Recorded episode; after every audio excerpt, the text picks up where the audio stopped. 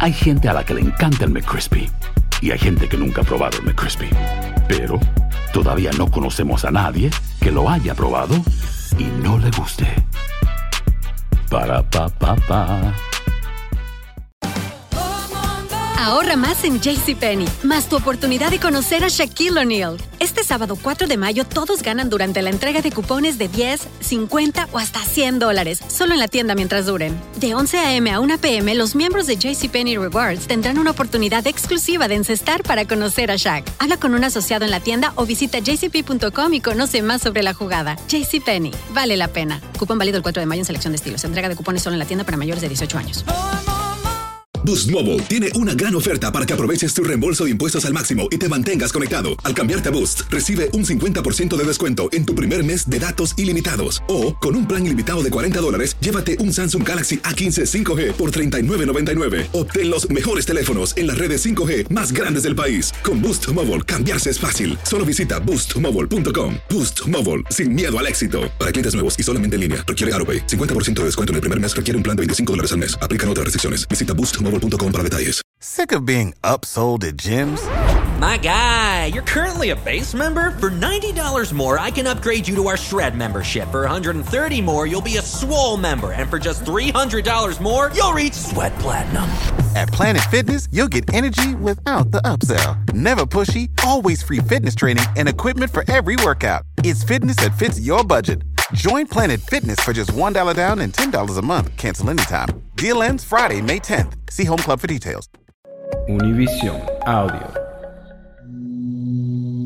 Enigma sin resolver es un podcast para mayores de edad. Algunos radioescuchas pueden encontrar el contenido del programa ofensivo. Se recomienda la discreción del radioescucha, especialmente para menores de edad.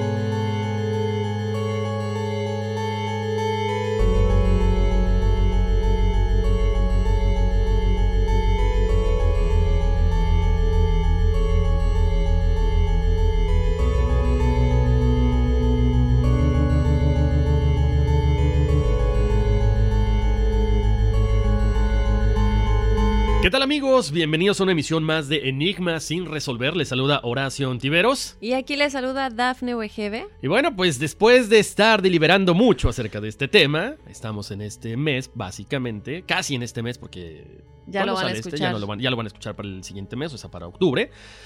Pero un tema que la gente pedía, Dafne, es una investigación que da para muchísimo, muchísimo eh, que platicar. No solamente en internet, hay muchos blogueros, hay mucha, mucha información por ahí regada, ¿no? Sí. ¿Que a cuál le crees?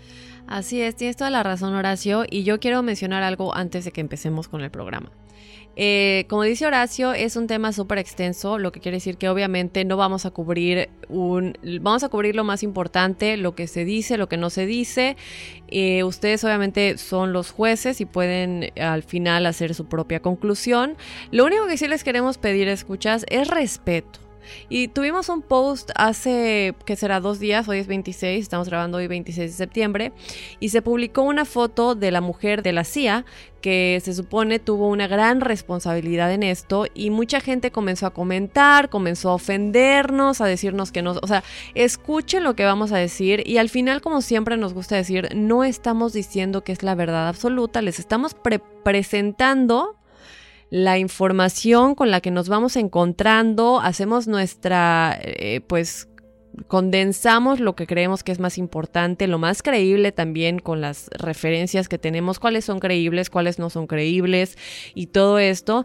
Y, lo lo único que le pedimos a ustedes es que en las redes sociales se respeten entre ustedes cuando contestan a otras personas y que también nos respeten a nosotros, porque creo que todas las cosas que nosotros comentamos es con el afán de tratar de mantenerlos informados, al igual que entretener porque esto no es este periodismo, simplemente tenemos un programa en el que Horacio y yo nos gusta hacer investigaciones, platicar con ustedes de las teorías conspirativas y otras cosas, pero el momento en el que cae ya nos empiezan a ofender a Horacio o a, mí, o nos empiezan a decir algo que ustedes no han escuchado la información para ya después tener su propia conclusión y aunque no estén de acuerdo, pues nada más respetar, ¿no? Exacto, yo creo que parte de, este programa, lo más importante, Daphne, es la información, es la polémica, que ustedes no tienen que estar de acuerdo con nosotros, obviamente, pero sí tiene que haber una parte de respeto, porque entonces si no, eh, las cosas no funcionan como debe de ser, ¿no? Exacto, lo que estaban diciendo dos personas es que esa foto ni siquiera es del 911,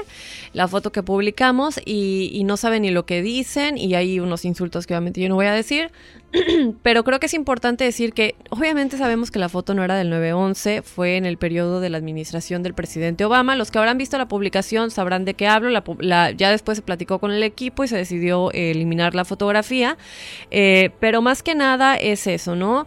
No era del 911 la foto, estábamos señalando a una persona en específico en esa fotografía. Y es el momento en el que ya les vamos a platicar más adelante lo que estaba sucediendo, que se aprendió a Bin Laden y estaban el presidente Obama, porque fue durante la administración del presidente Obama, a pesar de que los atentados fueron en el 9-11, evidentemente no lo agarraron ese día, ¿verdad? Después está Clinton y están otras personas y al muy atrás se ve la cara de esta mujer que es la que señalábamos, ¿no? Entonces, más que nada, tratar de, respetar y, no sacar conclusiones hasta que no escuchen el por qué les estamos comentando determinadas cosas. Exactamente. Entonces, bueno, pues ya están eh, prevenidos. Vámonos, ¿eh? no, ya estamos, eh, ya está todo el mundo bajo aviso. Eh, esto es para, para entretenernos, más que nada, como lo dice Dafne. Quédense porque en serio es un programa muy largo, muy interesante, con mucha información que seguramente muchos de ustedes ya conocen, otros que quizá no conocían. Así que quédense porque apenas vamos a arrancar. Así es, entonces bueno, el tema del día de hoy, el 911, ¿qué pasó en realidad? Bienvenidos a Enigma sin resolver.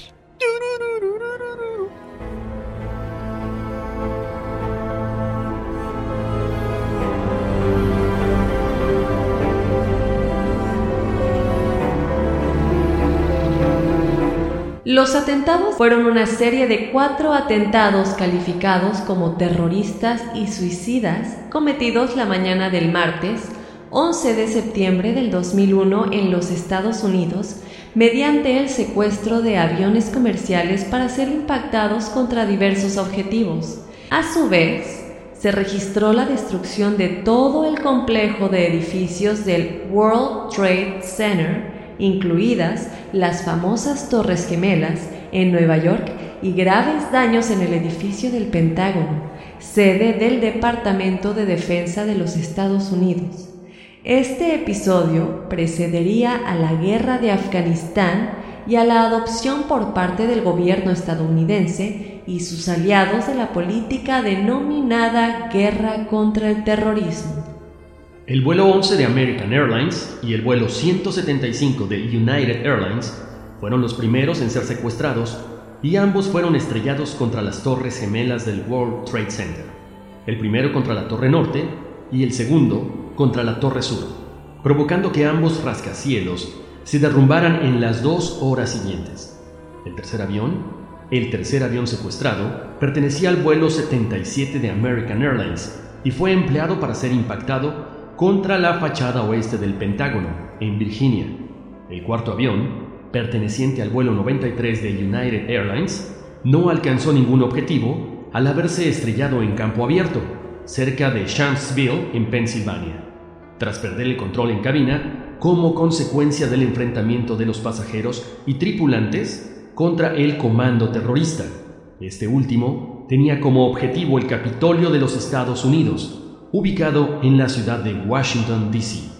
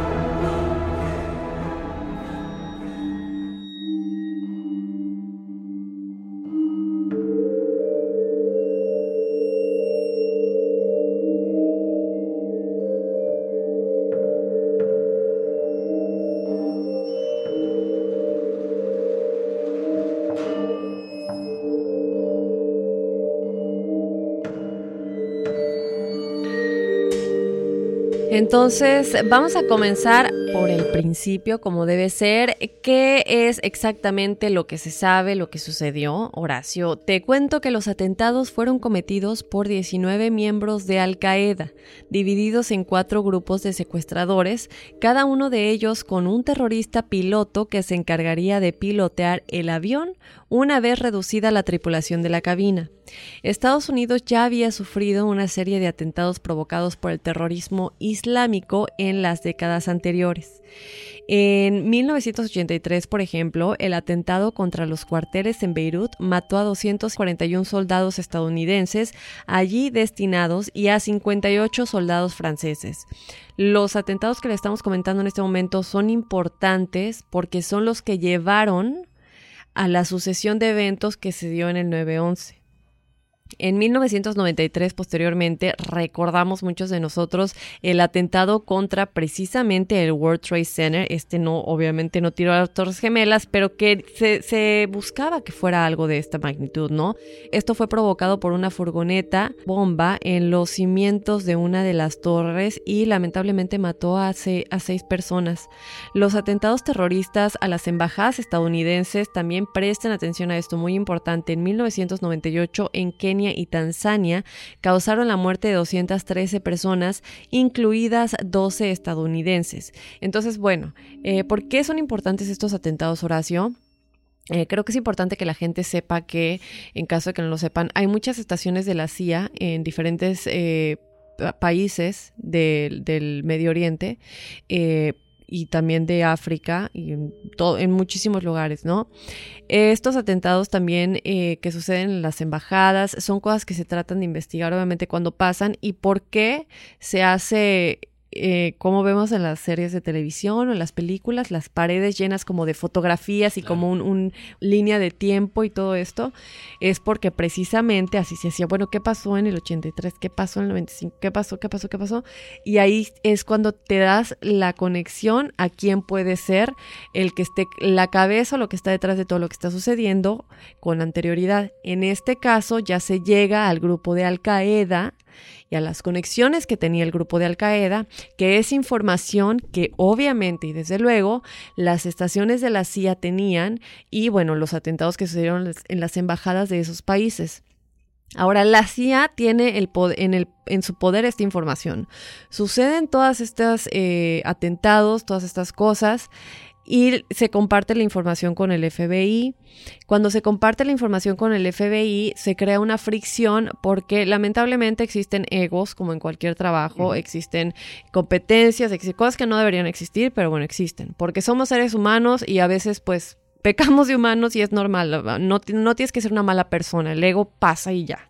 Entonces, tal vez digo, no sé si malintencionado o no malintencionado, el FBI comienza pues a hacer acciones que a la CIA no le encantaba cuando ellos le compartían la información, de que oye, pues tenemos esto y el FBI iba y aprendía a alguien que tal vez no tenía que aprender. Entonces la CIA como que ya no quería compartir tanta información con el FBI ¿Qué es lo que llevó posiblemente, es una de las teorías, cabe aclarar, a que esto no se pudiera impedir? Ahora sí, les quería dar ese preview, vamos a continuar. ¿Por qué es importante que mencionemos los atentados anteriores, no? Bueno, te cuento, Horacio, que la idea de los ataques con aviones suicidas vino inicialmente de Jalil Sheikh Mohammed, quien se le presentó por primera vez, él se la presentó por primera vez a Osama Bin Laden en el 96 tras fracasar con un gran proyecto similar abortado por la policía filipina en 1995 denominado Operación Bojinka.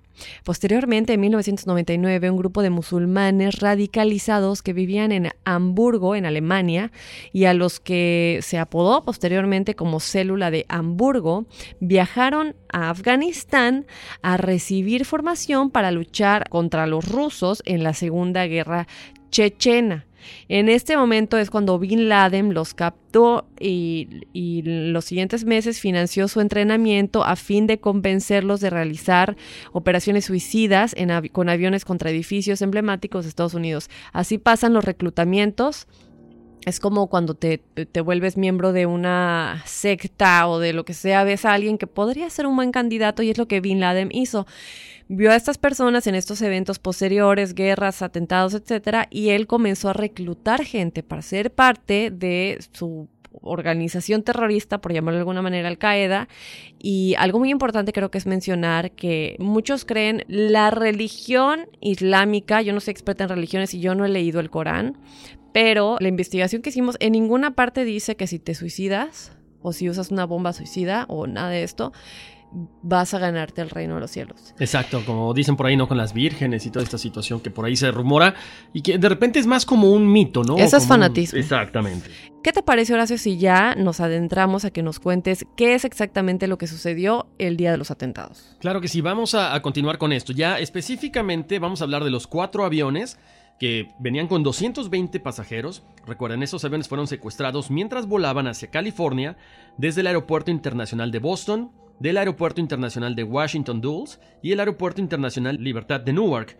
Los cuatro aviones tenían como destino el estado de California, los tres primeros hacia Los Ángeles y el último a San Francisco, por lo que sus depósitos de combustible iban llenos, chequen nada más, con unos 91 mil litros, ¿ok? Que estamos hablando de 64 mil kilos aproximadamente de combustible, por eso fue la explosión tan grande.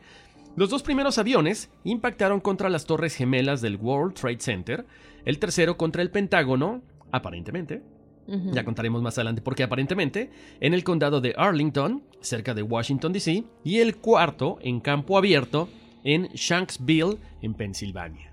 Muy interesante esto. Ahora, ¿Por lo de Pensilvania hay que recordar que fue porque supuestamente los pasajeros se volvieron héroes Exacto. y lo derribaron antes de que llegara a su destino. Ahora, eh, poco a poco les iremos eh, comentando porque ustedes a lo mejor ya han de estar diciendo, no, pero espérame, lo del Pentágono no fue. Aguántenme tantito. Vamos a ir con calma porque hay mucha información, ¿ok? Los atentados extendieron la confusión en todo el país. A lo largo del día se sucedió la publicación de todo tipo de informes y noticias contradictorias sin confirmar. Ahí estamos viendo, como siempre, la fuerza y la penetración que pueden llegar a tener los medios de comunicación. Alguien dice algo, no está confirmado, pero pues muchos periódicos o muchos eh, canales de televisión llegan a confirmarlo sin corroborar lo que está pasando, ¿ok? Eh, otro informe difundido por la agencia Associated Press afirmaba que el vuelo 1989 de la compañía Delta Airlines, un Boeing 757, había sido secuestrado también. La noticia resultó ser también un error. El avión había sido considerado por unos instantes en riesgo de secuestro, pero finalmente respondió a los controladores aéreos y aterrizó con normalidad en el aeropuerto de Cleveland, Ohio. Fíjate, Daphne, eh, recuerdo mucho la, esta, esta situación del, del atentado. Yo estaba en Canadá. Yo estaba en Canadá y para mí fue como, en serio, como una película. O sea, yo no estaba, yo estaba dormido, me llamó mi mamá, me dijo, "Eh, ¿qué está pasando? Y yo no entendía qué estaba pasando. En ese momento prendo la tele y es cuando uno de los aviones choca contra el World Trade Center y yo decía, es que esto es una película. No entendía que en verdad estaba sucediendo esto. Mi mamá me decía, ¿te regresas ahorita mismo? Obviamente las, eh, las líneas estaban saturadas, no había vuelos de ningún lado y también se comentaba mucho, hay una torre muy famosa ahí en, en Toronto, la CN Tower, que ese era uno de los objetivos que los terroristas tenían en mente, ¿no? Porque no solamente era atacar Estados Unidos, sino también Canadá. Esto obvio por la cuestión de la, de la ¿cómo te diré? Una una crisis entre toda la gente, ¿no? Ah, no, es que si ya, eh, ya sabes, eh, chocaron estos aviones en Estados Unidos, en Nueva York, ahora vienen contra nosotros. Y se armó una histeria increíble por las siguientes, por lo menos 48 horas. O sea, era una saturación de los teléfonos impresionante. ¿Estabas de vacaciones, dices? No, yo estaba viviendo en Toronto, estuve viviendo ya Ah. nueve meses. Uh, esa es nueva información. Ah, que me vengo a enterar aquí. me estoy enterando con ustedes, enigmáticos. Pero sí, eh, fue una histeria, ¿eh? O sea, no lográbamos entender, de hecho, te puedo decir, estamos muy cerca de Nueva York, estamos a una hora eh, en, en avión. La gente en la ciudad estaba completamente tranquila. O sea, la gente los dejaron salir de sus trabajos, era una histeria total. Yo estaba, pues estaba chica, yo creo que en ese momento no entendía la magnitud. Estaba, si no me equivoco, en primero de secundaria. Y me acuerdo perfecto porque mi maestra de inglés eh, era nacida aquí en Estados Unidos. Y la clase que teníamos a esa hora, bueno, no exactamente a la hora del atentado, pero durante la mañana, después de lo que sucedió, era con ella. Y la adoro esa maestra, ojalá que, yo no sé si seguirá viva, ojalá que sí. Maestra de inglés del Patria, si me sigue- sí, es del Instituto Patria de Mérida, si no me acuerdo su nombre, pero la adoraba. Eh, entonces ella entra al salón y pálida, ¿no? Y no saben lo que acaba de pasar. Pero nosotros unos chamacos de secundaria tal vez no entendíamos y ella, ella nos estaba tratando de explicar y pálida y casi llorando porque pues es su país. Claro. Eh, pero pues no entendíamos muy bien, ¿no? Ya, continuó el día, la clase, ella casi, casi ni podía dar la clase, pero me acuerdo que cuando llegué a mi casa, y yo al momento que ella nos lo dijo en clase, yo no entendía la magnitud, para mí fue normal, pero, y, yo creo que me acuerdo que pensé, ay, pues ¿para qué hago mi tarea? Pues ya va a ser como la guerra mundial o no sé, y yo pensé, ¿no? Pero con el transcurso de los años, Horacio, me empecé, me empezó a gustar mucho los misterios, me empezaron a gustar las teorías conspirativas. Siempre he sido fanática desde que soy chiquita, desde que soy niña amo el terror y todo eso. Entonces eh, me puse a investigar y me puse a ver videos muy duros de la gente tirándose de los edificios, Increíble. de la gente gritando, pidiendo ayuda con sus camisas en las ventanas. Y me encontré con los videos del humo que tiene la, corre- la, ca- la cara del diablo, Sí. que las vamos a estar publicando en las redes sociales, la supuesta cara del diablo. Y me empecé como a, a- no voy a decir a fanática, pero me empecé como a, a de verdad a adentrar demasiado de que soñaba con las Torres Gemelas, soñaba que yo estaba dentro de las Torres Gemelas y para esto ya habría tenido yo tal vez 17, 18. eh, y que, que años después a mí me siguió fascinando y hasta el día de hoy me encantan los enigmas sin resolver, ¿no? Entonces eh, fue cuando Horacio tomó mucha de la información que le estamos presentando hoy y que no les vamos a, no nos va a dar tiempo, es co- son cosas que ya sabemos tú y yo desde antes, no se hizo específicamente únicamente por esta es- investigación. Claro. El derrumbe del World Trade Center, Horacio, sin embargo, bueno, pues lo que la gente no sabe, muchos de, mucha gente no sabe y mucha gente sabe y no entiende por qué no se reportó que la Torre 7 del World Trade Center también se cayó. No fueron solamente las dos torres gemelas. Entonces, bueno, ahí ya empiezan las preguntas. Vamos a platicar un poquito de esto, ¿no? Fueron los tres edificios del complejo del World Trade Center que se derrumbaron debido a fallos estructurales, supuestamente los días de los ataques. La torre sur cayó a las 9.59 y hay que recordar que esta torre fue golpeada, eh, fue la segunda, no la primera. Y ahí hay otra pregunta, ¿por qué esa se cayó primero si, si la otra llevaba en fuego y, y fue golpeada antes, ¿no? Después, tras estar en llamas durante 56 minutos y después, posteriormente, se cayó la torre norte a las 10.28 de la mañana. Bueno, ahí está. Son las que conocemos, lo que se publicó, lo que se dijo en todos lados, en todos los medios de comunicación. Lo que nadie nunca comentó es que un tercer edificio, el cual es la Torre 7 del World Trade Center, también se derrumbó y esto fue a las 5.20 de la tarde. O sea, ya después de todo el día. Qué raro. Y al parecer esto fue tras haber sido seriamente dañado por los escombros de las Torres Gemelas al caer, junto con una serie de incendios. Pero a mí que, me, que no me vengan con esto porque hay muchos edificios alrededor, no solamente la Torre 7, y esos no se cayeron. Exacto. Esos no tuvieron daño. Edificios, complejos habitacionales, complejos de vivienda, complejos de, de trabajo. Yo me acuerdo ver videos de estudiantes que lo están grabando con su celular desde su apartamento, desde donde duermen ellos. Así, súper cerquita, y nunca no les pasó nada, ¿no? Entonces, bueno, ¿por qué específicamente? Y también por qué no se, no se publicitó tanto, ¿no? Como, las dos torres gemelas, desde luego. Bueno, una investigación técnica federal del edificio y de seguridad de los derrumbes de las torres gemelas y el World Trade Center 7, o sea, la torre 7, fue realizada por el National Institute of Standards of Technology del Departamento de Comercio de los Estados Unidos. Los objetivos de esta investigación que tomó en cuenta la construcción del edificio, obviamente los materiales usados y las condiciones técnicas que contribuyeron al derrumbe, se dieron por cumplidos el 6 de abril de 2005. La investigación estableció una serie de bases que les vamos a comentar rápidamente, nada más para tener información completa, ¿no? Ya vamos a entrar a lo que quieren enigmáticos. Las, las teorías conspirativas, ya va, ya va. Entonces, lo que yo quiero saber es, obviamente, Horacio, quiénes son los que conocemos como los secuestradores. Se dice que son estas personas que llegaron a Estados Unidos, tomaron clases de, para pilotear aviones. La CIA ya sabía esto y nunca lo reportó. O a lo mejor tiene también mucho que ver, ¿no? La cuestión de la entrada al país, entraron, no entraron. Sí, entonces, bueno, eh, ya vamos a entrar, yo creo yo, a las teorías conspirativas, Horacio, alrededor del 9-11. Lo que sí les quiero comentar es que por favor vayan, si ustedes tienen Hulu, o, o creo que también, es- no estoy segura, pero, hay- perdón, bueno, no puedo decir la... Me imagino. Sí, Servicio de streaming. Servicio de streaming. Too late. este, o, o que lo busquen. Se llama, la película se llama, hay un libro, la tienes que ver ahora si no lo has visto. Pero hay un libro que se llama La Torre Elevada en español, pero en realidad es The Looming Tower. Ya le dije a Kyle igual que la, la vea. Es una serie de 10, 10 episodios. O sea, no te tienes que preocupar porque son muchas eh, eh, temporadas. Son 10 episodios y listo. O si prefieres leer el libro. Y aquí te presenta todo lo que les vamos a platicar también. Este, de cómo obviamente nosotros conocemos o muchos creemos que el líder era Mohamed Atta. Eh, y él es quien entrenó, él era el líder piloto, el que entrenó a los otros chicos, el primero que llegó a Estados Unidos y es el, el que salió de Boston, el que estaba en el vuelo de Boston. Esta serie te enseña todo, desde los antecedentes de los atentados que sucedieron en el, en el 93, en las embajadas de estos países que les comentaba al principio, hasta el 9-11 y después del 9-11 y por qué la CIA está involucrada de alguna manera.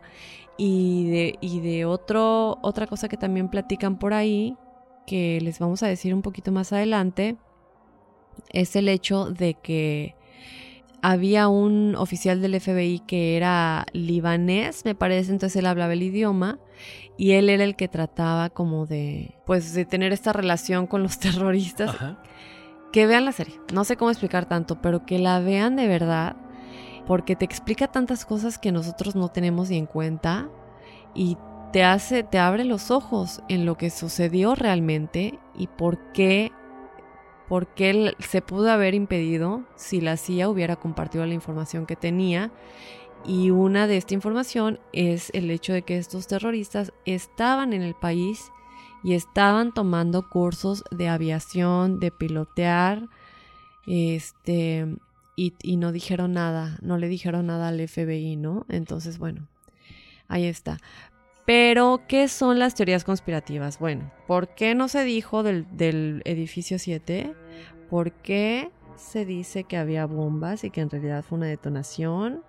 ¿Por qué se dice que el dueño de las Torres Gemelas tenía un seguro contra el terrorismo y tal vez él lo hizo? Misteriosamente comprado días antes del atentado. Cierto. Es, es- es muy curioso, eh, triste también a la vez, Dafne, que todas estas teorías salgan porque dices, o sea, no importa la vida de la gente, sino el dinero que puedes generar con una guerra, con un seguro y con todo esto que está alrededor, ¿no? Ahorita que comentabas esto de la película, también eh, yo vi hace muchos años también la película de Michael Moore, que es este cineasta independiente, que siempre toca la parte sensible de los políticos. Ha hecho algunas películas as- o documentales acerca de Columbine, de, este, de las Torres Gemelas, Fahrenheit 9-11, y llega a confrontar a la gente. O sea, sin pelos en la lengua. Y también te puedo decir que es muy interesante porque salen de ahí otras teorías más. Ahorita te voy a contar algo que este, sale a colación porque el suegro de una amiga ese día estaba trabajando ahí. Digo, es algo que a mí me comentó y que dices, caray. O sea, todo está como que muy sospechoso. Gente importante no estaba ahí ese día. Cuando empiezas a atar cabos, es lo que a mí me decía, se los cuento de una vez si quieres, Dafne. A mí me decía, ¿sabes qué, Horacio? Me dice, yo me salvé porque ese día yo no me acordaba y me tocaba pagar una apuesta. Me bajé por las donas. Cuando bajo, es cuando suceden los atentados. Me dice, pero fue un día muy raro. Digo, a lo mejor en ese momento no lo sientes. Pero cuando vas atando esos cabos me dice, no estaba la gente que normalmente acostumbraba a llegar temprano. No había gente con dinero, gente con poder. O sea, estaban pues, básicamente la gente que era hasta cierto punto, ojo, eh, que no tenía cierta importancia, ¿eh? No estoy denostando nada, no es que con el, el objetivo de denigrar, pero quienes fallecieron, empleados que no tenían tanto dinero. O sea, ahora sí yo ya estaríamos fritos. o sea, estaba la gente del delivery, estaba la gente de limpieza, estaba gente que básicamente no, no, no habría ningún problema con, con una situación como esta, ¿no? Con un atentado. Es lo que a mí me comenta y yo nomás se los paso hacia ustedes. Dices, bueno, pues tiene mucha razón si estás hablando de que pues todas estas élites del poder misteriosamente ese día no estaban. Hay que, hay que recordar que en, esta, en estos edificios había grandes corporaciones con no un piso, con dos, tres, cuatro, cinco, diez pisos que tenían ahí rentando para su gente. Y es lamentable lo que comentas, Horacio, porque también lo que nos estamos adelantando, pero son probaditas. Ya, ya les vamos a contar a detalle lo que les estamos diciendo. Este, existe eh, la teoría, obviamente, de que lo que pasó en el Pentágono no, no fue un avión, pero casualmente donde sucedió el impacto no era una área del Pentágono en construcción que estaba deshabitada en ese momento. Uno. Y dos, es muy lamentable, pero una de las personas que fallecieron en las Torres Gemelas fue el jefe de seguridad de las Torres Gemelas, que había renunciado al FBI. Eh, De hecho, esto sale en la serie que te digo, de Looming Tower, que la vean. Este, renunció porque tenía tantos problemas porque él estaba insistiendo en que no le estaban compartiendo la información los de la CIA y que él sabía que había algo. Él sabía que había información en correos electrónicos y todo esto. Y, y pues sucedió que al final ya decidió dejar el FBI porque se hartó de tantas cosas y, y conflictos con, con los jefes de la estación de la CIA que se encargaban de Bin Laden. Y lamentablemente él estaba ahí el día de los atentados y falleció. Su nombre era John O'Neill, también que lo busquen si quieren. John O. eh, Apóstrofe. apóstrofe Neil. Así es como se escribe.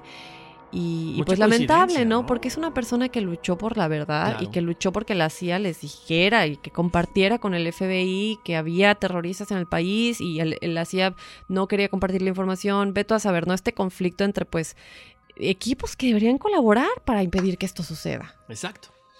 Pero bueno, Horacio, yo quiero que me platiques un poquito acerca de las, de las Ya teorías. acabamos. ya nos adelantamos a todo lo que teníamos aquí Casi, pendiente casi. para compartir. Es que está tan sabroso que No, no, es no que se en aguanta. serio. No, no, eh, a ver, vamos a entrar ya con las teorías conspirativas. O bueno, más de lleno porque ya habíamos entrado. Este, recuerden, estos aviones no solamente iban contra las Torres Gemelas, se decía también que iban contra el Empire State Building, el Pentágono, obviamente, la Casa Blanca, también, por ahí mm, mucha gente no sabía, la Torre de Sears, el US Bank Tower, la Pirámide Transamérica y el Columbia Center. Estos eran los edificios que se planeaban atacar al inicio del plan, pero debido a que se comenzó a considerar esta misión terrorista como algo más certero y más específico, se decide cambiar los puntos principales a únicamente cuatro lugares. Después de que el segundo avión se estrella contra la Torre Sur y se vuelve claro que lo que había sucedido con el primer avión no era un accidente, el reloj comienza a correr hacia la tragedia más grande de esa terrible fecha, que fue la caída de las dos torres. A las 9.59 de la mañana, cae la Torre Sur, la cual había sido la segunda torre en ser atacada, lo que también, hasta el día de hoy, deja muchas preguntas acerca de por qué se cayó primero, si esta había sido la segunda torre en ser golpeada, ¿ok? Muchos, muchos consideran que es porque los muchos consideran que es por los pisos en los cuales se estrellaron los aviones en cada torre, lo que hubiera hecho más sensible y vulnerable a la segunda, ya que el avión se estrelló en pisos inferiores que la Torre Norte, la cual fue la primera en ser atacada. Después de la caída de la Torre Sur es ahí donde empiezan las preguntas y las sospechas. Estas sospechas comienzan cuando también, lo que decía Daphne hace ratito, misteriosamente la Torre 7 del World Trade Center se cae de igual manera. O sea, cuando esta no había sido, o sea, no había sido atacada, no había sido golpeada, no, no- no le había pasado nada. Pero aparte la manera, Horacio, es como la detonación. Se cae de piso, piso, piso, piso. Eso es una detonación. Exacto. Yo me pregunto, Daphne, ¿qué hubiera sucedido si estas torres hubieran colapsado hacia un costado? Desgra- bueno, gracias a Dios no pasó esto. Hubieran sido más personas, más edificios los cuales habrían eh, sucumbido ante esta situación. Pero sí está muy raro, ¿no? Ok, las torres, te lo entiendo porque fueron atacadas, pero este edificio 7, ¿qué onda? ¿Qué había ahí en ese edificio? Pero Horacio es lo que hubiera sucedido. Te voy a decir por qué. Yo no soy experta en temperaturas ni en arquitectura, pero esto yo creo que es sentido común. Por ejemplo, una de las entrevistas, muchas de las entrevistas de gente que estaba dentro de las Torres Gemelas cuando sucedió, en pisos cercanos a donde pues, sucedieron los impactos, comentan que se sintió como se balanceó el edificio, lo que quiere decir que lo que tú comentas es, es lógico, ¿no? El, el edificio se está balanceando y sería... Y, eh, ¿sí me explico? O sea, No, no, si hubiera... eh, Si se estrella y siento que se balancea, yo siento que es más lógico que el edificio se hubiera caído de una manera... em, Sí, sea un costado, o se hubiera roto a lo mejor. en vez de caerse como una detonación, como vemos, de piso en piso, piso, piso, piso, piso. Y otra cosa, es- ay, ya me voy a adelantar. Las, Dale, dale. las explosiones, hombre. Te voy a dejar que, que continúes, no te quiero interrumpir, perdón, pero lo de las explosiones también está muy... Claro, esa es una cosa bien importante, Daphne. Pero entonces, ¿por qué se cae este edificio 7? ¿Había algo ahí? Ahorita les vamos a decir. Ahora, hay otra cuestión bien importante también, Daphne. En la película de Fahrenheit 9-11, perdón, este. eh, le entrevistan al constructor, a, esta, a todo este despacho que construye las torres, y dice: Es que la tecnología actualmente está construida todo para que si algo pasa en un piso, o sea, el fuego no se pase ni para abajo ni para arriba, se contenga ahí. Entonces él decía, es imposible que el calor de un combustible como la turbocina que u- usan los aviones hubiera podido derretir la estructura de la torre. Porque aparte no estaba derretida, estaba cortada. Que eso es más adelante también otra cosa que les vamos a contar. Entonces es como que alimenta todas estas teorías conspirativas. Ahora, les puedo decir que, obvio, entonces esta, este edificio 7 ya se cae, pero ahí todo mundo señala lo que estábamos platicando Daphne y yo ahorita. Son los detonadores, son este tipo que hemos visto muchas veces en las películas, ¿no? Ponen eh, lo que dices Daphne, eh, detonaciones o, cargas explosivas piso por piso para que simple y sencillamente se haga como un sándwich. Se cae para abajo y no pasa nada en los edificios de un costado. Pero bueno, se dice que la primera, la primera teoría habla acerca de que el gobierno de Estados Unidos tenía conocimiento de estos atentados, no hizo nada para evitarlos, lo hemos comentado durante todo este tiempo, sabiendo que Al Qaeda y Bin Laden eran una amenaza y no tomaron las medidas necesarias para evitar algo, para lo que tenían toda la información y recursos para haberlo evitado. 2. La segunda teoría habla de que el gobierno de Estados Unidos fue de hecho quienes habrían realizado el atentado. ¿Cuál es el mejor negocio? La guerra. ¿A quién puedes este, invadir por petróleo? Afganistán en ese momento, ¿no? Es lo que estamos diciendo.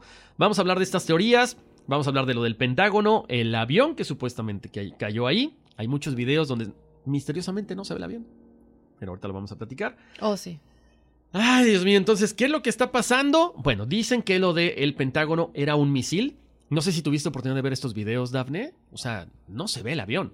Se ve una cosa larga, como un misil, y que pasa, o sea, una- a, una, a una velocidad impresionante, ¿no?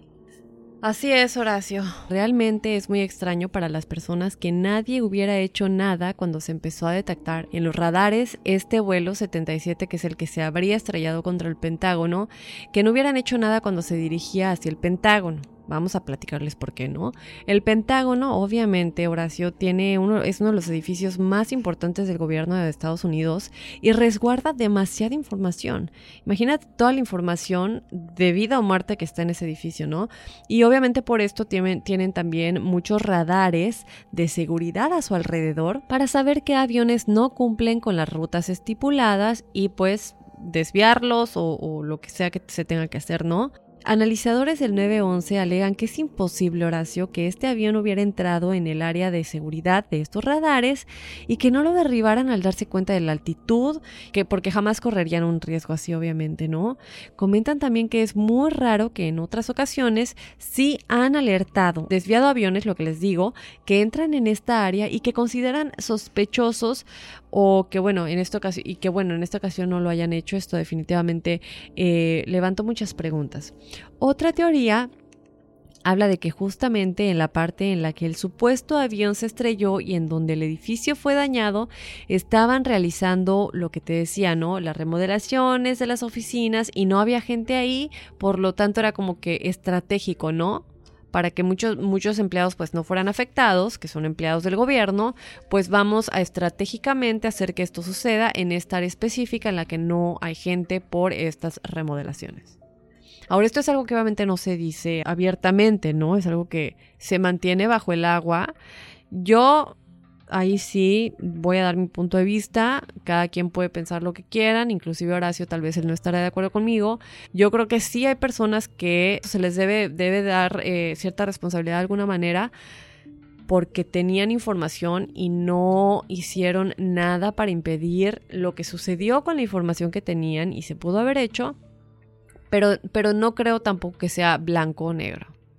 No creo que sea blanco, no fue el gobierno, o negro sí fue el gobierno. Creo que hay un punto medio en el que muchas personas responsables de falta de información, falta de comunicación, etcétera. Entonces, lo del Pentágono de que fue un misil, pues sí, no se ve, no podemos asegurar nada, no estamos asegurando nada, nunca vamos a asegurar nada. Lo que estamos diciendo es que en efecto estos videos de los que les estamos hablando son como fotogramas que suceden cada cinco segundos. Estos fotogramas, justamente el impacto del avión fueron cinco segundos antes y cinco segundos después de que impactara. Así que no se ve realmente el avión entrando, sino que se ve una pequeña imagen, como dice Horacio, una cosa, pero como tenemos estos fotogramas, sino que no es un video de que sigue corriendo, eh, entonces no es la misma ni la calidad ni claridad de ver el objeto y qué es lo que sucedió. Ahora, Daphne, un lugar como el Pentágono solamente tienes estas cámaras para captar cada cinco segundos. O sea, ¿qué pasa con los otros videos? Obvio, estamos hablando que sucedió 18 años atrás, pero ya contábamos con tecnología muy avanzada. Ahora, lo que también plantea Michael Moore en esta película, que yo vi, es, ¿dónde están los restos del avión? A ver, yo te quiero preguntar algo. Dígame. Uy, hasta, espérense porque hasta quitó la computadora, se puso los guantes de box y yo no sé qué va a suceder aquí, señores. Es verdad, porque no hay cámaras aquí, pero hubieran visto. Quité la cámara de enfrente para verlo directamente a, los Sinceramente aquí yo no te he preguntado esto, pero ¿tú qué, tú crees? ¿Tú qué crees? A ver, esa es la pregunta. ¿Tú qué crees sinceramente? Porque a mí yo siento que Horacio y yo no estamos tan de acuerdo en esto. No, fíjate, bueno, por lo que yo he visto, por lo que yo he escuchado, lo que todos los videos que me he reventado no sé cuántas horas, yo sí siento que eh, yo sí siento que tuvo que ver mucho el gobierno. Eh, por todo lo que ha pasado, eh, como te decía, no creo esas teorías, porque de repente decían, este, hay, nuevos videos que supuestamente los aviones eran, este, cuestiones de, ¿cómo se llama? De ah, computadora. Control remoto. Ya, control remoto y no, no creo eso. Yo lo único que, por lo que yo he escuchado y he estado leyendo e investigando, yo siento que sí tuvo que ver el gobierno. Porque te digo, vamos a sembrar la democracia en Afganistán, que tiene petróleo, que no sé qué. Sucede esto, si me adelantaría un poquito, cuando matan a Bin Laden, yo me pongo a pensar, eres un país que siembra democracia, el país más poderoso de todo el, mundo. ¿Por qué tienes que respetar la, religión de Osama Bin Laden? Y lo dejas, este, y le das casi casi una, una, una sepultura según su religión. O sea, yo entiendo que fue una persona que atentó contra tu país, que hizo mucho daño, que mató gente inocente. Obviamente no estoy hablando de que saquen la cabeza casi casi de Osama Bin Laden, pero fue una cuestión de mucho respeto a alguien que había cometido una atrocidad. Ahora, hay que recordar que Bin Laden era una de las personas más ricas de Medio Oriente. Y él tuvo mucho tiempo relaciones con Estados Unidos, relaciones comerciales. Y él entraba aquí a Estados Unidos y su familia entraba aquí a Estados Unidos. ¿Por qué? Porque era un, era, era un, este, un inversionista. Y me, y me, remonto a la cuestión de Pablo Escobar. Pablo Escobar entraba como Pedro por su casa aquí en Estados Unidos. Cuando ya no eres una persona que funciona o que sirve para el sistema, a mí se me hace que lo más fácil es, te elimino. Y armas una guerra y eh, tienes que buscar eh, no quién te la hizo, sino quién te la pague. Te, vi muy seria. No, no, no, te estoy escuchando. Eh, quiero saber qué piensas, porque por ejemplo tú me dices el gobierno, pero el gobierno consta de muchísimas pequeñas redes y muchísimas pequeñas. Cuando tú me dices el gobierno, ¿qué es el gobierno para ti? Para mí el gobierno es el presidente y ya y su equipo. Bueno, es que El gobierno es la CIA, el gobierno es el FBI, el gobierno son las la policía. Los reptilianos. No, no, yo no dije nada. No, Los reptilianos. No, yo digo que tiene que ver con cuestiones de la CIA, con cuestiones del gobierno, en este caso del presidente. Yo me pongo a pensar, si yo fuera el presidente de un país que eh, está siendo atacado, Daphne, la reacción de George Bush, de George W. Bush, cuando le dicen que está el país siendo atacado, o sea, son minutos, como 7, 8 minutos, que el tipo no reacciona. O sea, él está, acuérdense que él estaba leyendo en una escuela un, libro para niños. Entonces, no sé, a lo mejor es la reacción que él tuvo en ese momento de pánico, de no saber qué hacer. El libro lo tenía boca abajo, por cierto. El libro lo tenía boca abajo, que también han dicho que no es cierto. No sé. Pues, ¿cómo que no es cierto? Si ya está el video. Pues yo, también, pero por ahí de repente lo empezaron a desmentir. Pero no sé, porque cada, cada persona reacciona diferente a una cuestión eh, impactante. Pero por eso te digo, yo creo que como un líder tan importante estás preparado para reaccionar en ese momento y decir, espérame, ¿qué está pasando? Y él como que se queda ahí eh, postrado en la silla por 10 minutos. Sí, es cierto. yo, creo que no, yo creo que yo no creo que sea blanco y negro. Yo sí creo que existía información inteligente dentro de la, la CIA y que esta información no fue manejada correctamente porque se quería hacer algo con esa información que al final llevó a los ataques. Ahora, se ha cuestionado a la, consejera nacional de seguridad del presidente Bush, que su nombre es Condoleezza Rice, que lo pueden buscar, la pueden buscar. Y a ella, este, mucha gente no sabe que existe algo que se llama 9-11 Commission, que es algo que se realizó en un momento en el que cuatro mujeres amas de casa de New Jersey dijeron, mis esposos fallecieron en las Torres Gemelas, nadie está haciendo nada al respecto, queremos saber la verdad y queremos saber por qué lo que dice Horacio no había tanta seguridad, por qué no se tomó en cuenta esto y lo otro. Entonces ellas presionaron para que se haga esta comisión. La comisión empieza y salen resultados finales y ellas no estaban contentas, entonces presionaron más todavía y fue cuando ya el presidente Bush dijo, ok, vamos a ponerlo más. Se llevó a, la, a esta persona, que es la consejera de Seguridad Nacional del periodo del presidente Bush, Condoleezza Rice, perdón, les recuerdo el nombre, se llevó a Richard Clark, que era el encargado de la Oficina Antiterrorista de los Estados Unidos durante los atentados del 11 de septiembre del 2001. Se llevó a esta agente de la CIA de la cual les vamos a platicar, Alfreda Frances Bikowski, que unos la conocen como Audrey Thompson, y solamente hay una fotografía en internet de ella. Es la única que hay. Eh, y se llevó a otras personas de, de la CIA se les cuestiona, se les pregunta qué pasó. Lo que sucede también es que se, se el, que falleció, John O'Neill, que era el jefe de la policía, de la, de la CIA en ese tiempo, él estaba presionando porque en ese tiempo existía algo que se llamaba Alec Station. Esta estación de la CIA es la encargada de eh, estudiar todo lo que pasaba eh, terrorismo eh, relacionado con terrorismo y de estudiar lo que sea Bin Laden. Esta estación muy pequeña, alrededor de 50 personas a lo máximo, y este eh, los encargados o las cabezas eran un señor que se llama, llama, no, no llamaba, no ha fallecido, Michael Scheur y Alfreda Frances Bikowski, que por cierto el día de hoy son marido y mujer. Este, y se, se les cuestiona a todos ellos. El, jefe de policía del FBI le da la información a Richard Clark y le dice, sabes qué, la CIA no me está compartiendo información y la CIA y el FBI debemos trabajar juntos, ¿no? Eh, le dice y Richard Clark trata de hablar con la consejera de Seguridad Nacional del presidente Bush y le dice, mire, está sucediendo esto, hay un cable, que así se le llamaba, un cable es como cuando te mandan cadenas que se estaba mandando dentro de la gente de Alec Station en la CIA, que por cierto los llamaban la familia Manson porque dentro de la CIA porque supuestamente eran muy fanáticos y sus métodos eran muy extremistas. Ahora, existe esta información que tú no me estás dando y tengo a dos empleados de la FBI dentro de la CIA trabajando en conjunto con Alex Station porque son como que los intermediarios que consiguen la información de lo que está sucediendo para dársela al FBI.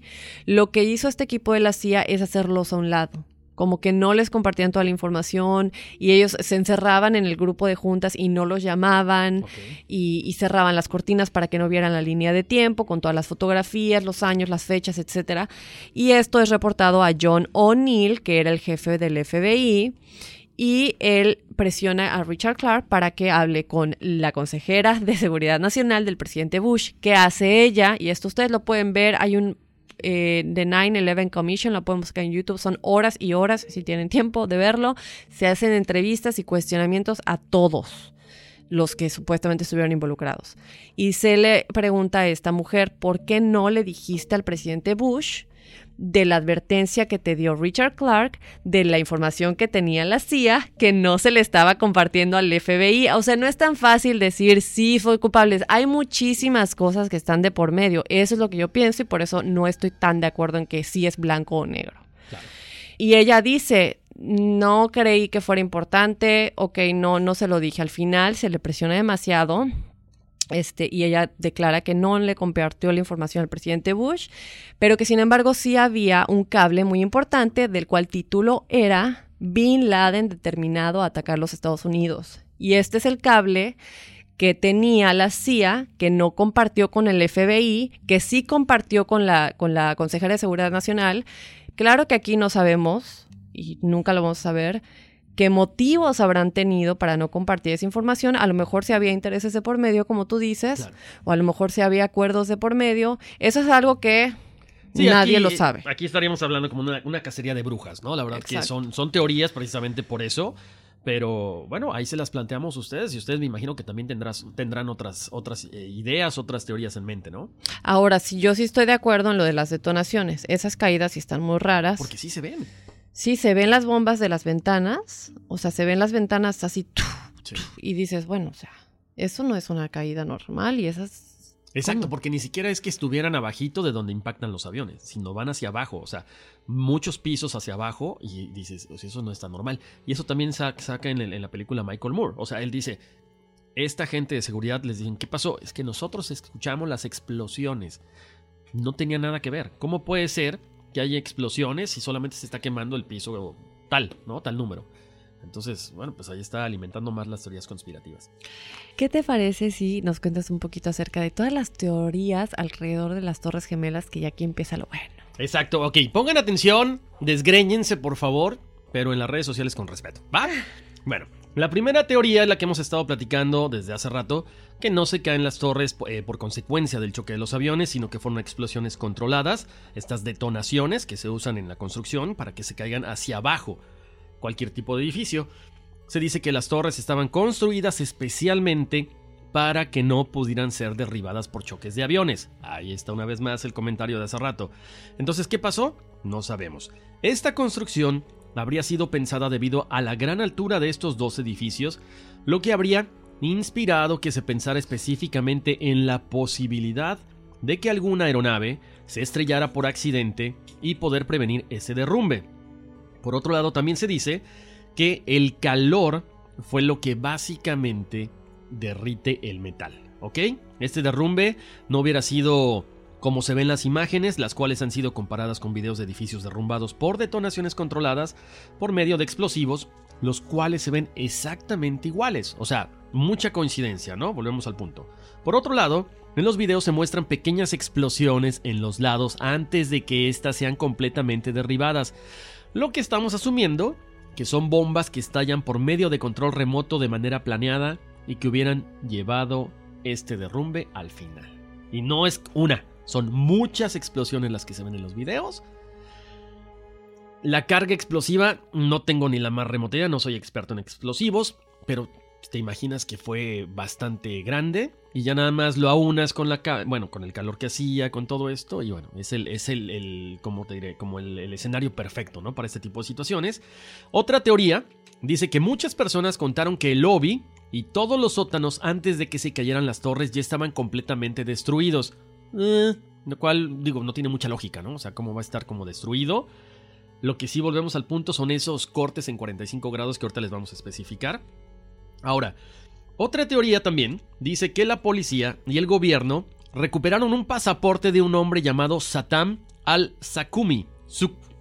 Satam al-Sukami. Este sería uno de los hombres que realizaron el atentado, pero era imposible que estuviera, o sea, que este pasaporte hubiera sido recuperado, que hubiera estado ahí, dentro del avión. ¿Cómo lo recuperas, Daphne? Si dentro del avión había temperaturas muy altas.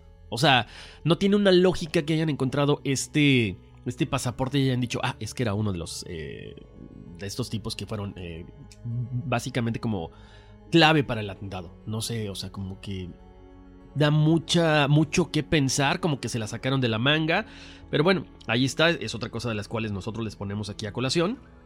Y hay otra cosa en cuestión que se califica como extraña y que tiene que ver de nueva cuenta con la manera en la que se caen los edificios, porque hay unas fotos que según las personas evidencian esta, esta demolición de las torres, están las fotos, están los videos y ahí viene lo que ya hemos estado comentándoles. Estos cortes de 45 grados que generalmente se hacen cuando se van a realizar demoliciones para que caigan los edificios de forma controlada y también se realizan con el material del que hablamos anteriormente, que era este, bueno, no, hablamos, no habíamos hablado porque yo me lo salté, del el supertermita, ¿no? Es un, es un material que básicamente se empieza a carcomer o a comer el acero, de manera que se controlan mucho más estas detonaciones o estas explosiones. Entonces, esto hace que se queden en una posición en este ángulo de 45 grados, de manera que todo mundo es cuando empieza a especular, Daphne, si en verdad entonces fueron los aviones los que tumbaron las torres o ya estaba todo planeado.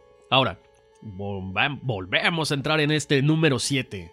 Me gusta el número, ¿eh? Me gusta el número, no lo que le pasa a la torre, pero esta teoría habla de que el edificio número 7 de igual manera se derrumba por eh, causa de las explosiones, pero este edificio no fue impactado, lo hemos estado mencionando y recalcando cada ratito. Entonces, ¿por qué no se cae en el momento en que se caen las torres, sino horas después? Muchas personas comienzan a preguntarse entonces por qué se cae este edificio si realmente no tenía nada que ver con las torres. ¡Ja! Muchas personas explican que el impacto del derrumbe de las torres fue lo que alcanza a dañar este edificio, que simplemente estaba en la parte de atrás, era mucho más pequeño, pero lo que sí es que se cae de la misma manera, como si fuera una detonación planeada. Pero ¿qué había en este edificio? ¿Qué es el edificio número 7? Les cuento. Aquí hay un nombre, apréndenselo bien o lo buscan ahí en, el, en, la parte de la información de las redes sociales que vamos a compartir. Hay un hombre que se llamaba Andreas von Bülow. Este hombre fue un miembro de un parlamento alemán y también ministro de defensa. Él da una entrevista el 20 de abril del 2006 y da unas declaraciones muy importantes donde comenta que los ataques fueron orquestados justamente en el edificio número 7. Por lo que, lo más fácil que es, no puedes sacar toda la evidencia, quemar la evidencia, destruir la evidencia, entonces ¿qué haces? Simplemente lo derrumbas. Entonces ese sería el principal motivo por el cual se cae este edificio. Él dice que eh, básicamente el edificio número 7 era como un búnker secreto para que todo se planeara lo de los ataques. Todo este edificio tenía las pruebas suficientes para incriminar a las personas que hubieran estado presentes en él. Se cree que ese edificio fue, fue escogido especialmente porque tenía justamente enfrente a las Torres Gemelas y la planeación era mucho más fácil en términos de tomar medidas y calcular cada parte clave de los edificios. Increíble. Sí, hubiera sido una posición muy estratégica para poder, este, perdón, moviendo el micrófono, eh, pues ahora sí que estudiar muy bien cómo, cómo se van a hacer las cosas, ¿no? Así es, Daphne, o sea, ya cuando estás eh, conspirando cada vez más fuerte, o cuando estamos entrándonos más en esta situación, pues yo creo que sí te deja con la duda, ¿no? O sea, el por qué este edificio estaba enfrente. Ahora también, se dice mucho, Daphne y gente que nos escucha, que cuentan que un tiempo antes un alcalde de Nueva York había abierto en el piso 23 de esta torre un lugar especial para responder a cualquier ataque terrorista. Según muchas personas, esta posición y este lugar en específico de la torre fue estratégico para ellos poder controlar los aviones y saber dónde iban a caer, a dónde los iban a mandar y pilotearlos más fácilmente desde ese lugar. Se dice que hubo dos procedimientos planeados entre ellos, las explosiones y, segundo, la misma explosión dentro de la Torre 7, donde ahora se piensa que había mucha información sobre los atentados, que a nadie le convenía que se conocieran, por eso la habrían derrumbado al igual que pensar que nadie se daría cuenta o le tomaría importancia de la caída ante la caída de las torres. Es como que, ah, pues sí, ¿qué había ahí? No, pues quién sabe, nada, no pasó nada. Es pequeñito, no es tan importante, no es tan impactante, pero va saliendo poco a poco a colación de que quizás ahí estaba toda la información de la gente que tenía que ver con este atentado. Así es, Horacio, y continuando con las teorías conspirativas, la siguiente teoría también hace dudar a las personas que los ataques hayan sido reales en lo absoluto. Hubo una parte crucial a la hora de hablar de los ataques y fueron las llamadas que hicieron los pasajeros de los aviones secuestrados. Según cuentan, varios de los pasajeros y de la tripulación hicieron llamadas a familiares y amigos para contarles o para despedirse antes de lo que iba a ocurrir. Pero es ahí donde comienzan a preguntarse qué pasó, pues se hicieron demasiadas llamadas para la cantidad de teléfonos que había disponibles en los aviones, Horacio. Por otro lado, había muy pocas personas en los aviones que contaban con cobertura de llamadas en el avión, así que a la gente se le hizo muy extraño que se realizaran tantas llamadas de despedidas, de arrepentimiento y bueno, todas estas cosas, ¿no? Por parte de los pasajeros, cuando realmente pues no había una cantidad de teléfonos en los aviones que fuera acorde al número de llamadas que se realizaron. Y otra cosa que fue muy, muy rara es que la gente decía su nombre completo, ¿no? Así como, oye mamá, soy Dafne Wegebe Berry. O sea, nunca le voy a decir a mi mamá mi nombre completo, sobre todo cuando estoy en una, situación de, en una situación de estrés de este tamaño. Y es lo raro, ¿no? Que en estas llamadas las personas llamaban y así de, hola mamá, soy Horacio Tiveros, eh, por si no te acuerdas de mí o no reconoces mi voz. O sea, por Dios, es tu mamá, no le vas a dar tu nombre completo. Y ya después se despedían. Entonces esto se hizo muy raro, ¿no? O sea, ¿por qué? ¿Por qué pasó esto? No, una persona realizó en 2003 unos experimentos también, Horacio, justamente para ver si esto de las llamadas y de tanta cantidad y duración era posible. Esta persona hizo las llamadas desde un avión que iba a la misma velocidad, a la misma altura, con la misma cantidad de personas y descubrió que realmente el 0.6% era la única posibilidad de que estas personas se hubieran podido comunicar con sus familias. O sea, sé que de acuerdo a los resultados de este experimento era imposible que se realizaran todas las llamadas que se realizaron desde los aviones exitosamente después de este experimento, pues esta fue la conclusión. Ahora, lo que te comento del nombre completo, ¿no? Hay dos llamadas Horacio en particular que levantaron muchas sospechas. La primera de un hombre llamado Mark Bingham, que llamó a su madre y le dio su nombre completo mientras la llamaba, y luego se despidió y luego cortó la llamada y la madre pues comenta que se le hizo muy raro que esto haya sucedido. Y la segunda llamada, eh, que levantó también demasiadas sospechas, fue la llamada de una azafata llamada Madeline, quien tenía demasiada experiencia en su trabajo, Horacio, más de 12 años para ser exactos, y realizó la llamada en donde dio las coordenadas de ubicación y cuando fueron a investigar las coordenadas no coincidían con las que ella dio, lo cual no tendría sentido para alguien que tiene tantos años de experiencia. Ahora, yo quiero decir, ¿no? Si sí sucedió esto, que estas personas, pues yo le llamé mamá, le di mi nombre completo y hasta ella declaró que fue muy raro y esta persona realmente ya no existe, no está porque supuestamente se murió, a mí se me hace que estas personas están en resguardo de eh, a los el programa de testigos que los desaparecen testigos protegidos eh, que como ya lo hemos platicado en otros programas el gobierno tiene ciertas personas que son como que tienen información muy importante y se les pone como en resguardo y todos nadie ni su familia puede saber que siguen vivos se les cambia el nombre se les cambia la identidad se les a veces hasta se les hace cirugía plástica se les lleva a vivir un lugar en donde nadie los pueda contactar y siguen vivos, pero todo el mundo cree que murieron. Porque Podría digo, ser una, una, interesante este, teoría, Daphne, porque básicamente estás asegurando tu futuro, te están dando dinero, te están cambiando todo, pero qué impotencia de no poderle decir a tu familia nunca más que estás, hey, estoy aquí, estoy vivo. Me gusta la teoría. No, no sabría si, si yo lo podría, lo, lo pudiera hacer, ¿eh? Pero entonces, Horacio, esto definitivamente a mí sí. Y yo pensé en algún momento, dije, bueno, a lo mejor son estos actores que, que dicen que se les llama los actores de terror, los actores de terror, creo que son así que supuestamente se contratan para fingir estas tragedias que suceden, que supuestamente se toman fotografías o se muestran snapshots de estas personas que están llorando, así de, ah, se murió mi amigo, yo estaba ahí, y de pronto ves a la misma persona llorando en otro atentado, entonces se les llama actores de terror que supuestamente son contratados para fingir en estas tragedias que hubieran sido reales, ¿no?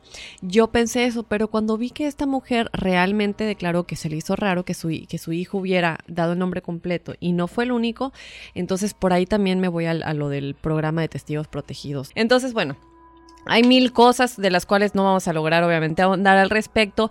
Lo que sí creo que es importante mencionar es que les estamos nosotros dando las versiones más importantes y también de dónde sacamos la información. Tú estás diciendo la película Fahrenheit. Yo les recomiendo mucho que lean el libro The Looming Tower o si quieren una versión más corta, vayan a ver la serie. Son solamente 10 episodios, una temporada. No se preocupen porque sea mucho. Igual encuentran como The Looming Tower, o sea, las torres elevadas, la torre elevada, perdón y ahí se presentan cosas, ¿no? Al respecto. También les pido que vayan a YouTube y busquen 9-11 Commission. Y hay videos que son de tres horas, yo les aviso, pero son cada uno de los cuestionamientos que se le hicieron a las personas dentro del gobierno de por qué no evitaron lo que se sucedió. Gente del FBI, gente de la CIA y gente que trabajaba en la Casa Blanca, en, en la durante la presidencia, el periodo presidencial de George Bush. Pero oye Horacio, para cerrar, tenemos algo muy importante aquí, ¿no? Que es lo que le estaba yo platicando Horacio fuera del aire. que es que nos vamos a regresar tantito al 2015, cuando el Senado publicó un reporte muy esperado por todos, y este es el reporte de tortura, o por lo menos una sinopsis de él, ¿no? Este reporte habla del programa de tortura implementado por la CIA durante la administración del, del expresidente Bush. A pesar de la tan amplia cobertura de los medios de comunicación, una agente que se ha mantenido en el anonimato durante décadas fue mencionada continuamente y es la que les decíamos, esta gente fue mencionada una y otra vez, una y otra vez. Y bueno, se dice que esta gente engañó a los oficiales y al Congreso acerca de la naturaleza y las medidas del programa de tortura.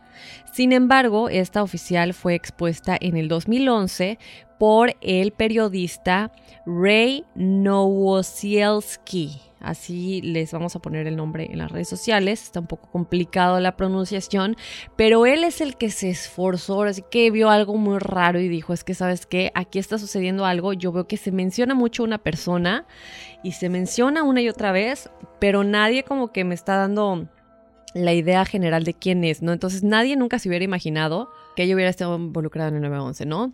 En los días antes del 911, Horacio, no había aún tanta gente trabajando, como les decía yo antes, en contraterrorismo, que ahora es una de las cosas más importantes dentro de la CIA, ¿no? Pero en ese entonces era solamente un grupo muy, pequeño, como de 50 personas. En el 2007, como parte del libro de Lawrence Wright, que yo ya les mencioné varias veces, ahora mismo, de Looming Tower, este menciona a las personas en Alex Station que eran consideradas como extremistas y fanáticos de la CIA, que de hecho se les llamaba, ahí lo los conocían como la familia Manson. Es interesante darnos cuenta que en un periodo de tan solo cuatro años, desde el 96, cuando Alex Station dentro de la CIA fue fundada, eh, en muy corto tiempo y después de lo que sucedió, ellos se volvieron como los más importantes de la CIA por todo lo que manejaban que tenía que ver con Bin Laden, con Al Qaeda y también que tenía que ver con el gobierno ¿no? del país, Estados Unidos. Entonces las personas que fueron alguna vez referidas como la familia Manson obviamente se convirtieron en los que tenían más poder. En 2011 ahora, este periodista que les comenté, Ray Nowolkowski, eh, trató de conseguir fondos, ¿no? Para crear un documental porque él quería llegar a la verdad de qué es lo que sucedió y por qué la CIA falló en detectar que estos terroristas estaban en el país o por qué no se lo reportaron al FBI. Más tarde, lamentablemente, este periodista y sus colaboradores se dieron cuenta que no iba a ser posible conseguir los fondos para crear este documental. Entonces, pero ellos no querían rendirse, entonces ellos lo que hicieron fue que cambiaron de hacer el documental en video a un audio documental en donde entrevistarían a muchos expertos gubernamentales y oficiales del gobierno que pudieran pues de alguna manera ayudarles a entender qué es exactamente lo que sucedió y en lo que la CIA habría fallado que llevó a que el 911 no se pudiera impedir, ¿no?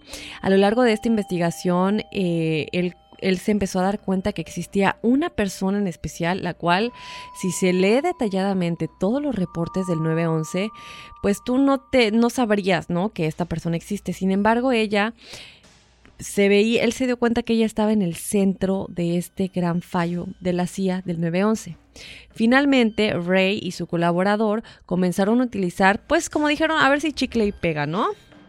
Entonces digo, mira, esta persona la está nombrando mucho, pero yo sé que es alguien de la CIA y como sabemos estos agentes se protegen demasiado y la CIA los protege, entonces dijo, vamos a ver, voy a nombrar el nombre de las entrevistas, a ver si mm, alguien me corrige, ¿no? Entonces él eh, comenzaba como a, mencionar el nombre de esta mujer en las entrevistas y pues ninguno de los entrevistados lo corrigió nunca. De hecho, algunos se referían a ella de nueva cuenta, así como que sí, no, pues fíjate que sí tiene razón esta persona, o sea, le contestaban con el nombre de la persona. Es ahí cuando él se dio cuenta que, en definitiva, esta era la gente que era mencionada en todos los reportes y que habría sido parte del gran fallo de la CIA que llevó a que el 911 no se pudiera evitar. Ahora, ¿Quién es esta mujer? Bueno, algunos la conocen como Audrey Thomason, pero su nombre real y de nacimiento es Alfreda Frances Bikowski. Y eh, en 2006, este. Ahí me van a decir, te, va, te, van, a, te van a llevar los de la CIA. No es broma, ¿eh? Mi jefe el otro día me dijo, a ver, le mandó un correo aquí a Kyle, eh, nuestro manager que nos está ayudando en el audio, y dice, Daf, contacta, te ayuda, Daf, no se la van a llevar los de la CIA. Lo único que yo me pregunto es quiénes son los dos tipos que están ahí de traje negro detrás de Kyle. No, por favor, yo solamente, nosotros estamos presentando lo que encontramos. Yo nomás pasaba por aquí, ¿eh? La verdad que no sé ni qué hago. Oh my. Bueno, pues para no hacerles el cuento largo, ¿no? En el 2006, Ray y un colega de él llamado Rory O'Connor completaron otro documental que fue llamado Press for Truth, o sea, presionar por la verdad, y cuenta la historia de estas cuatro mujeres que te comentaba al principio, Horacio, amas de casa, que eran completamente apolíticas antes del 9-11, pero que perdieron a sus maridos en las Torres Gemelas. Entonces ellas sintieron que había muchas cosas en el sistema y el gobierno que no estaba resolviéndose. Y bueno, pues entonces presionaron para que se hiciera la comisión del 911, que ya les comenté, que la busquen en YouTube, 9-11 Commission. Entonces, bueno, eh, esta, esta comisión, básicamente para decirles qué es lo que es, es eh, fue establecida el 27 de noviembre del 2002 para preparar un recuento completo de las circunstancias que rodearon a los atentados del 11 de septiembre del 2001, incluyendo el estado de preparación para los ataques, la inmediata respuesta a ellos, que obviamente nada de esto sucedió, por qué no sucedió, y el mandato de la comisión también incluía la provisión de recomendaciones dirigidas a prevenir futuros ataques. Entonces, ¿por qué? Y obviamente cuestionar a todas estas personas de por porque no hicieron su trabajo de alguna manera. Entonces, básicamente, Horacio, para ya no hacer el cuento tan largo, eh, no fue fácil, obviamente, para estas personas lograr esto, pero en, este, en una de estas investigaciones este chico Ray Nowolkowski realizó, está el libro de Wake Up Call, así se llama, o sea, despertar, la llamada que te despierta, el cual era más que nada un recuento de la experiencia de una de estas mujeres y en este libro ella decidió dedicar un capítulo completo a lo que ella llamaba Footnote 44, o sea, Footnote 44, y al leer este capítulo, Ray y Rory comenzaron varias cosas que de alguna manera les llevaron a descubrir a esta mujer agente que yo ya les acabo de comentar. Nada más para decirles rápido qué es lo que dice este capítulo es básicamente ella habla del cable de la CIA que no compartieron con los dos trabajadores del FBI que estaban a cargo de estar ahí, ser parte de ellos y que los estaban como excluyendo para que no les pasara la información que les deberían haber pasado al FBI que llevó posteriormente a comunicarle a la consejera de Seguridad Nacional del presidente Bush lo que estaba sucediendo con la CIA. Entonces, bueno, esto es básicamente lo que habla este capítulo, que es este cable de la CIA. Es muy difícil, Horacio, decir todo. Claro. Es muchísimo, entonces que chequen las. Es difícil y aparte no nos dejan. Ya nos están viendo aquí feo. No, no es cierto. no, la gente va a decir, ¿en serio hay alguien en el estudio? No, no. pero no voy a mentir. Yo creo que hay que. El, cuando estábamos haciendo la investigación, a mí sí me dio miedito y hasta hablé aquí con mi compañero Cal que está afuera. Hablé con uno de mis jefes porque pues, uno sí dice, nosotros obviamente como dijimos al principio hacemos esto pues con el afán de entretener y de informar, pero no es un trabajo periodístico tal cual y eso yo quiero aclararlo, pero sí hubo el, el la cuestión, ¿no? De decir, diremos todo esto y siempre lo hacemos con el mayor respeto posible, para que no piensen que esto es, ay, vamos a hablar nada más hacia lo loco. No, no, no, no. Esto se hace de la forma más respetuosa para que todo mundo trate de entender y saquen ustedes sus propias conclusiones. Son libres de pensar lo que quieran, son libres de compartir lo que ustedes quieran, como siempre, con respeto. Porque nosotros estamos aquí, como dice Dafne, compartiendo, traíamos mucha información y de repente empezamos a platicar, a platicar, a platicar y la fuimos soltando, porque también es parte de que ustedes entiendan mejor las cosas de esta forma, ¿no? Y la foto que se presentó es en el momento en el que durante el periodo del presidente Obama se logró aprender a Osama Bin Laden y se ven ahí impresionados. Y el nombre que se da de ella en esta foto es obviamente no el de Alfreda, que es un nombre real, se, da, se le nombra como Audrey Thomason. Entonces nadie realmente te señala quién es ella ni da su nombre norma real a... Qué curioso, eso sí me, intriga, ¿eh? ¿Quién sabe hasta pues qué niveles tenga acceso de, de información esta mujer? Pues sí, precisamente, Horacio, yo creo que mucho, porque por algo no le han no ha tenido consecuencias todo lo que ha hecho, todo lo de los programas de tortura, todo lo que hizo con, él, no, no dijimos nada de esto porque no tiene nada que ver, pero ella eh, tenía aprendido un, una, un hombre alemán, Ajá. el cual ella estaba acusando de terrorista y lo torturó. Pero de alguna manera, bueno, ahí está, les dejamos que ustedes, les dejamos creo que yo que lo más importante es que las fuentes en donde ustedes pueden ir a buscar y sacar sus conclusiones. Exactamente. Ahora yo tengo nada más una duda, Daphne. Eh, con todo este fenómeno de Wikileaks, nunca se ha hablado de información de este tipo. Me imagino que debe de haber, pero montones No sé. de archivos donde a lo mejor se habla un poquito acerca de quiénes fueron los culpables, ¿no? Que obviamente Pero es nunca que es lo que les estoy- es lo que este chico Ray, que vayan, a- yo sí me eché un, un- que vayan y no solamente vean lo del 9-11 Commission. Este chico Ray, de verdad que mis respetos porque es de las únicas personas que se ha tomado el tiempo de investigar, pero nadie le toma importancia porque para nosotros es muy fácil decir, no, es que nada más fue el gobierno. Pero, por ejemplo, este chico sí se dio la tarea de decir, bueno, pero ¿quién es esta mujer? ¿Qué es lo que sucedió? ¿Qué hay detrás? Pero nadie lo investiga y nadie le hace caso y no se hace ruido. Primero que nada porque estamos hablando de gente que está protegida. Claro. Aparte, ¿sabes qué, Daphne? Yo creo que también lo que tú mencionas, ¿no? Eh, hay tanta información allá afuera que cuando él decide también dejar a un lado la parte del documental y hacer como una narración, también a lo mejor la gente es más floja y dicen, "Mm, no, yo quería ver videos, quería ver morbo, quería ver estas teorías donde es las explosiones y todo. Entonces, a lo mejor también eso, lo que tú dices, la gente quiere las cosas ya digeridas O sea, directas, al punto.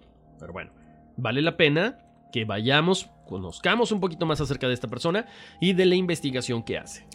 Ok, entonces vayan a YouTube y da- eh, pongan en el buscador eh, Hope X Unmasking a CIA Criminal, o sea, desenmascarando a una criminal de la CIA.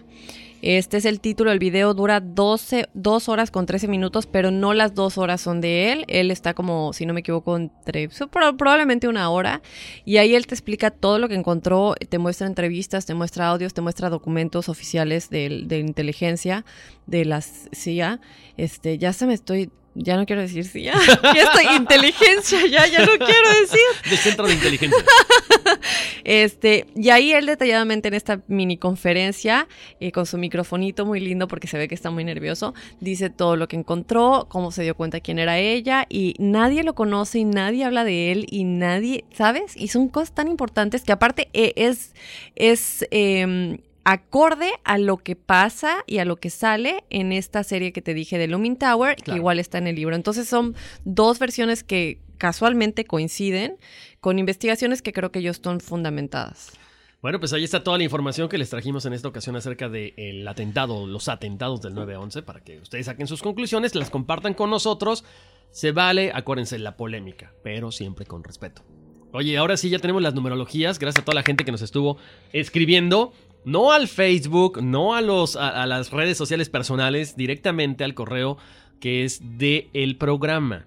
Es enigmas.univision.net. Ahí nos mandan su nombre porque llegaron unos, unos correos sin nombre, nada más con la fecha de nacimiento. Entonces, por ahí tengo uno que es como un seudónimo. Pero bueno, vámonos con la numerología. La numerología ya saben que son las características de cada uno de, los, de, de las personas.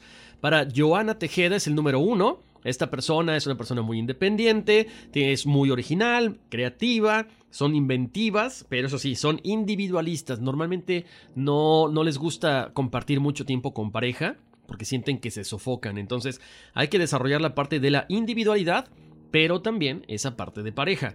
Para Fernando Morfin, él es el número 2, este número es el de la cooperación, contrario al 1, le gusta pasar tiempo con su pareja, son personas cooperativas, tienen mucha diplomacia, son pacifistas, son conciliadores, se pueden desarrollar en la cuestión del gobierno, en la cuestión de la política, les va muy bien. Para Marcela López es el número 3, es el número que simboliza la creatividad, todo lo que es el expresionismo, son buenos para los idiomas, para el teatro, para el canto, literatura, todo lo que tenga que ver con ese desarrollo in in intelectual es muy bueno para ellos. Son personas que tienen un profundo deseo de aprender. Para Francisco Castro, Marcos García Rodríguez, Cintia Lisbeth Aguilar Chavira, ellas son el número 4. El número 4 representa el trabajo, personas objetivas, confiables, pero que muchas veces dan de más en el trabajo y pueden caer en que eh, los explotan. Tienen que dejar a un lado la rutina, porque si no, eso los va a, pues les va a hacer mucho daño, ¿no? Eh, para Maribel Nava, ella es el número 5, es el número de la libertad, del cambio, son personas que aprenden rapidísimo cualquier tipo de situación. En la escuela, un instrumento, un idioma también, son personas que les interesa mucho viajar, hacer cosas nuevas y también siempre estar actuando de forma inusual, no les gusta encasillarse en la rutina. Para Débora Bridget Guerrero y para Didier Flores son el número 6, este número es el número de la responsabilidad y bueno, vienen a esta vida a tratar de ayudar a los demás. Ustedes son responsables con la educación, con la familia, con el hogar. Siempre son muy tolerantes, muy amorosos, pero cuidado porque la gente también se puede aprovechar de ustedes. Tienden a ser perfeccionistas, así que cuidado con esa situación. Para Carla Vega, Lucero Nolasco, Reinaldo Ortega y Cocolín, así nos escribió. Es el número 7, este es el número del reflexionismo, de la búsqueda del conocimiento, son buenos para las cuestiones psíquicas, aunque de repente les dé un poquito de miedo. Desarrollenlo, desarrollenlo, mediten, conéctense con esa parte espiritual, con la parte de la naturaleza, que les va a ir muy bien. Son perfeccionistas y muy estudiosos también. Para Ulises Patiño, Paulina Morales son el número 8. Este es el balance entre lo material y lo espiritual.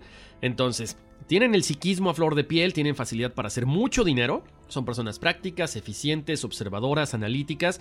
Lo único que sí, cuidado, porque como tienen mucha facilidad para generar dinero, pueden caer en el materialismo. Y para Paula, Paula del Carmen García, Gustavo Gabriel Marín, Gretel Dayam Echevers Rodríguez, es el número 9, el idealismo. Son personas que vienen a tratar de compartir su idealismo con la humanidad, vienen a, a tener una actitud de bondad, de mucho servicio para los demás, son personas valientes, intuitivas, honestas. Cuidado porque se pueden aprovechar de ustedes con esta situación. Encuentren ese balance entre lo terrenal y lo espiritual. Esas son las numerologías que tenemos el día de hoy. Muy bien, a mí nos estaban escribiendo en el Instagram y una chica me preguntaba si el hecho de que ella y su esposo sean número 11 los dos eh, tiene algo que ver con que sean twin flames. Yo he tratado de preguntar y dirigir esta pregunta a algunas de las expertas que hemos tenido. Lamentablemente yo voy a ser honesta con esto. Siento que ellas cuando yo digo twin flames siempre piensan que estoy hablando de soulmates pero no sé cómo lo dicen en, en, español o si se estudia eso en español, porque en inglés las twin flames se supone que son las que tienes más karma, relaciones kármicas, y que a pesar de que los amas tanto, eh, pasionalmente y más romántico, eh, siempre son como las que te hacen sufrir más. Y las soulmates son como más pacíficas y son almas que pues son como más armoniosas contigo, ¿no?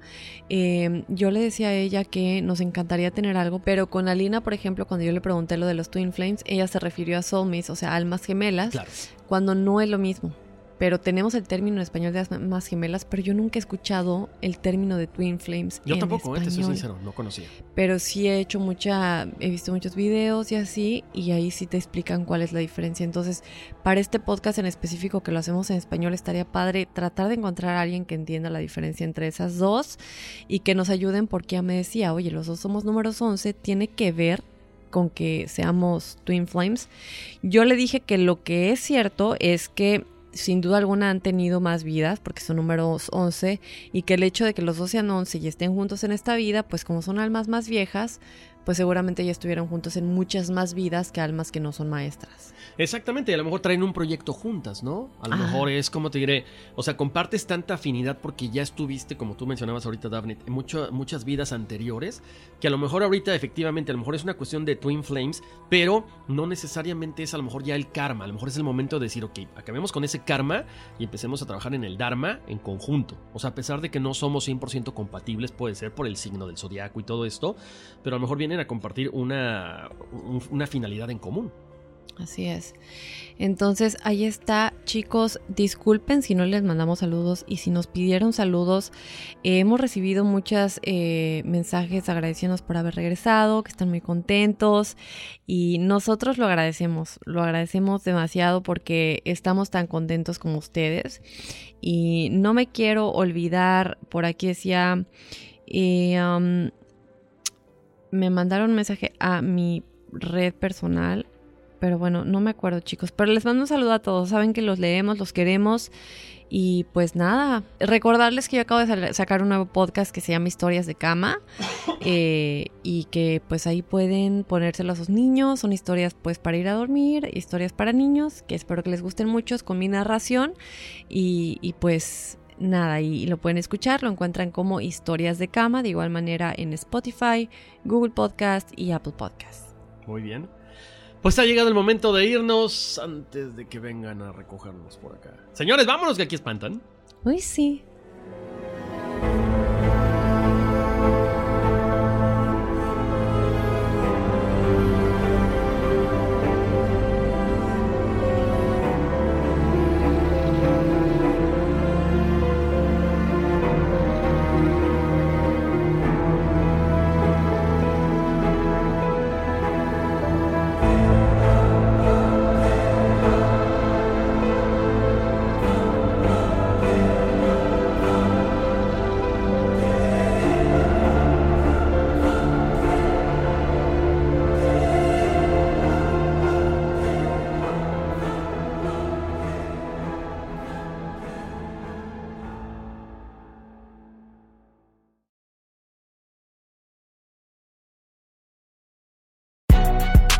Si no sabes que el Spicy McCrispy tiene Spicy Pepper Sauce en el pan de arriba y en el pan de abajo, ¿qué sabes tú de la vida?